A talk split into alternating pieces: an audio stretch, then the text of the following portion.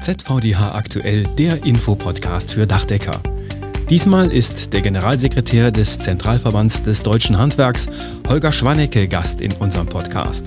Der ZDH hat nämlich einen interessanten Dialog mit Aktivisten von Fridays for Future aufgenommen. Darüber habe ich mit Holger Schwannecke gesprochen. Und ein weiteres Thema in dieser Ausgabe. Abmahnungen wegen der Nutzung von Google-Schriftarten in Webseiten machen derzeit die Runde. Viele Webseitenbetreiber wissen gar nicht, dass sie hier möglicherweise ein Datenschutzproblem haben. Mehr dazu gleich. Und damit herzlich willkommen zu ZVDH aktuell.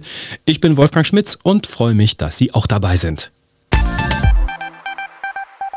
Fridays for Future. Das sind Schüler und Studenten, die sich weltweit für den Klimaschutz einsetzen.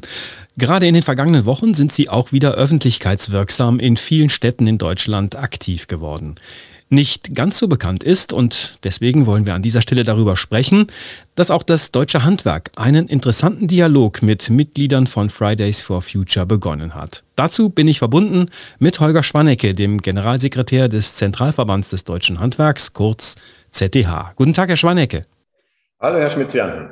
Herr Schwannecke, wie ist denn die Idee entstanden, sich mit den Fridays for Future Aktivisten zu treffen? Ja, wie kam es dazu? Wir haben äh, vor einigen Monaten einen Besuch einiger Mitglieder von Fridays for Future gehabt in Köln, bei der Handwerkskammer, konkreter im Bildungszentrum der Handwerkskammer. Und da haben die sich all das angeguckt, was wir an Bildung dort vermitteln und da war natürlich auch ein Thema, was tut sich eigentlich im Bereich Klimaschutz und Umwelt. Und äh, da sind die konfrontiert worden halt mit dem, was zurzeit ja ganz aktuell ist. Äh, wie halten wir es mit Solarpanelen? Was ist mit Ladesäulen für E-Autos? Heizungssysteme, Speicherung. Über all diese Facetten haben die sich informiert und das scheint irgendwie äh, nachhaltigen Eindruck auch hinterlassen zu haben.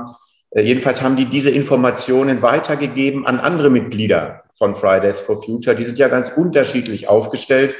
Und daraus ist dann der Wunsch entstanden, sich doch mit den Repräsentanten des Handwerks mal zu unterhalten und zusammenzukommen. Und äh, das haben wir begrüßt. Und deshalb äh, haben wir signalisiert, machen wir gerne. Das ging leider nicht in Präsenz, Corona bedingt. Aber wir haben andere Formate gefunden, zusammenzukommen. ZDH-Präsident Hans-Peter Wollseifer war ja auch mit dabei. Mit welchen Fridays for Future Vertretern haben Sie denn gesprochen? Ja, die sind ja ganz unterschiedlich aufgestellt, äh, Fridays for Future. Also wir haben ja via Teams mit denen gesprochen, Präsenz war nicht möglich. Und äh, da waren dann Mitglieder dabei der sogenannten Kooperationen AG, der Kampagnen AG, der Handwerk AG. Das ist erstaunlich. Fridays for Future hat eine eigene Arbeitsgruppe Handwerk. Das ist wichtig auch für uns zu wissen. Und äh, die Tra Gesprächsteilnehmer kamen halt aus ganz unterschiedlichen Arbeitsgemeinschaften und unterschiedlichen regionalen Aufgliederungen. Also die sind sehr heterogen aufgestellt. Äh, wir kennen das ja so ein bisschen, regional gegliedert, fachlich gegliedert. Insofern gibt es da auch Anknüpfungspunkte, glaube ich. Das war äh, auch eine gute Erkenntnis für uns aus den Gesprächen, dass diese dezentrale Auffächerung gut zu unserer Struktur passt. Verbände auf der einen Seite, regionale Kammern auf der anderen Seite, 600 Bildungszentren quer über die Republik. Und äh, das, glaube ich, ist für die Zukunft ein guter Anknüpfungspunkt, wenn wir reden über solche Sachen wie Praktika, äh, Besichtigungen von Betrieben, Besichtigungen von Bildungszentren. Also da kann man, glaube ich, eine ganze Menge machen. Wie war die Resonanz auf den bisherigen Meinungsaustausch und gibt es schon konkrete Ergebnisse? Ja, die Resonanz äh, war, war gut, muss ich sagen, war, war sehr offen. Wir haben festgestellt, einmal mehr, sowohl Herr Wolser als auch ich, dass die ja aus ganz unterschiedlichen äh, Bereichen kommen und ganz unterschiedliche Hintergründe haben. Da sind also Studenten dabei, da sind Jurastudenten dabei, da sind äh, Angestellte dabei, ganz, ganz junge Menschen, also ganz, ganz unterschiedlich. Und ähm, es war ein erstes Kennenlernen, was wir gehabt haben jetzt, drei Begegnungen insgesamt. Und äh, ich finde, es hat so ein kleiner Realitätscheck stattgefunden bei denen auch. Das war für mich erstaunlich, für Herrn Wollseifer auch. Wir haben über das äh, Thema Wärmepumpe beispielsweise gesprochen, ganz aktuell. Und äh, die haben ja die Radikalforderung, ähnlich wie der Wirtschaftsminister auch, jetzt sofort 500, 600.000 Wärmepumpen, alles sofort auf die Straße und in die Häuser. Und in diesen Gesprächen äh, konnten wir vermitteln, dass das so einfach nicht ist. und dass es ganz unterschiedliche, unterschiedliche Gebäude gibt mit ganz unterschiedlichen baulichen Voraussetzungen. Und nicht jedes Gebäude, nicht jede Altbauwohnung eignet sich für den Einbau einer Wärmepumpe. Und das haben die verstanden jetzt. Das war also ganz, ganz wichtige Erkenntnis, glaube ich. Wir sind einig im Ziel, CO2-Ausstoß äh, zu verringern. Jeder muss schnell einen Beitrag leisten, alles gut. Aber die Erkenntnis, dass so eine Forderung auch realistischerweise umgesetzt werden können muss, das, glaube ich, das hat Platz gegriffen. Das war eine gute Sache. Und äh, deshalb werden wir diese Gespräche auch, äh, auch fortsetzen. Das ist die erste Erkenntnis im Grunde genommen. Und äh, im Weiteren, dass es eine ganze Reihe von Punkten gibt, wo man zukünftig vielleicht äh, die Köpfe mal zusammenstecken kann und zu gucken, wo man gemeinsam laufen kann. Ein Blick nach vorne. Wird der Dialog fortgesetzt? Wird es weitere Treffen geben? Ja, es wird diese weiteren Treffen geben, weil wir in diesen ersten Gesprächen äh, festgestellt haben, dass es nicht nur gemeinsame Ziele gibt, Energie- und Klimapolitik beispielsweise, dass wir da was tun müssen, äh, sondern dass man auch in ganz konkreten Bereichen relativ nah ist. Die, die Erkenntnis beispielsweise, dass das Thema berufliche Bildung eines ist, das wir in der Vergangenheit vernachlässigt haben und dass wir dringend was tun müssen in diesem Bereich Gleichwertigkeit. Frage, wie kriegt man beispielsweise die Kenntnisse über die ganze Vielfalt des Handwerks mit seinen Möglichkeiten, gerade im klima- und energiepolitischen Bereich, an Jugendliche. Das wollen die auch, genau wie wir. Also da gibt es eine gemeinsame Schnittmenge. Wie kriegt man das hin? Wir haben über Mobilität gesprochen äh, in dem Zusammenhang beispielsweise. Wie kann man Jugendliche auch äh, für Handwerk begeistern? Wie kann man sie dann aber auch äh, zu Ausbildung bringen? Also diese Frage des Matching. Dann haben wir über Mobilitätshilfen gesprochen, über Azubi-Wohnheime, über die Öffnung von Studentenwohnheimen. Also ganz konkrete Themen. Und äh, das haben wir uns vorgenommen. Wir wollen von der globalen Ebene so ein bisschen weg zu Einzelthemen. Also lass uns mal über Energieeffizienz in einem kleinen äh, Bereich sprechen, mit Spezialisten auch von uns, über das Thema Innenstädte, das ist auch so ein Thema, lebenswerte Innenstädte der Zukunft, also ganz unterschiedliche Facetten. Das ist vereinbart. Wenn Sie jetzt mal ein Fazit ziehen, und Sie haben ja auch die Handwerk AG angesprochen, die es in den Reihen von Fridays for Future gibt, werden aus Klimaaktivisten bald auch Handwerkerinnen und Handwerker? Naja, also wenn wir eine nennenswerte Zahl von denen in den intensiven Austausch kommen, dass die Erkenntnis wächst, dass man da einen effektiven praktischen Beitrag leisten kann zum Klimaschutz, äh, zu Energieeffizienz und anderen mehr, dann wäre das natürlich, wäre das natürlich eine tolle Sache.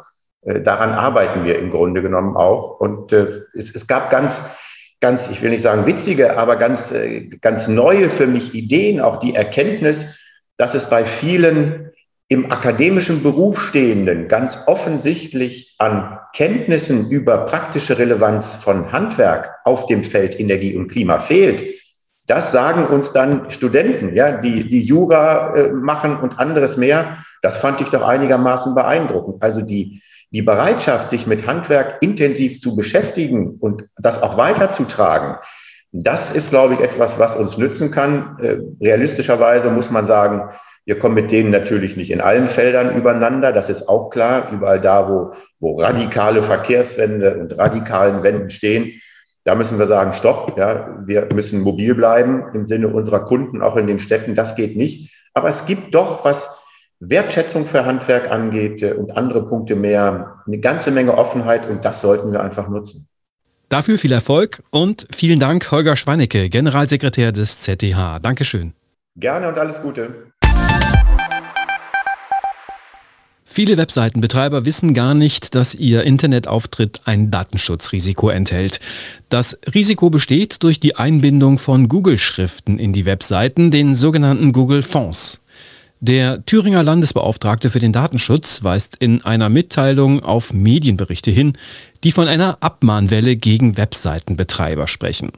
Zunächst zum technischen und rechtlichen Hintergrund. Google Fonts sind kostenlose Schriftarten von Google, die frei verwendet werden können. Das ist für Webseitenbetreiber interessant, weil andere Schriften Kosten verursachen, denn Schriften sind urheberrechtlich geschützt. Das Problem bei den Google Fonts Oft werden diese Schriften dynamisch in die Webseiten eingebunden. Bei solchen Einbindungen werden die Schriftarten von Google-Servern in den Browser des Besuchers geladen und dabei personenbezogene Daten in die USA übermittelt, wie zum Beispiel die IP-Adresse der Benutzer. Das verstößt gegen die DSGVO, wenn von Besuchern der Webseite keine entsprechende Einwilligung eingeholt wird. Und daran fehlt es meistens. Abmahnungen durch private Dritte und Bußgelder der Datenschutzbehörden können die unangenehme Folge sein. Ein in jedem Fall sehr empfehlenswertes und auch einfaches Mittel, um dem Datenschutzrisiko zu entgehen, ist es zu prüfen, ob überhaupt Google-Fonds eingesetzt werden sollten. Und wenn ja, dann sollten diese Schriftarten lokal gespeichert und vom eigenen Webserver in den Internetauftritt eingebunden werden. Dazu gibt es Anleitungen im Internet oder Sie sprechen mit dem Dienstleister, der Ihren Webauftritt betreut.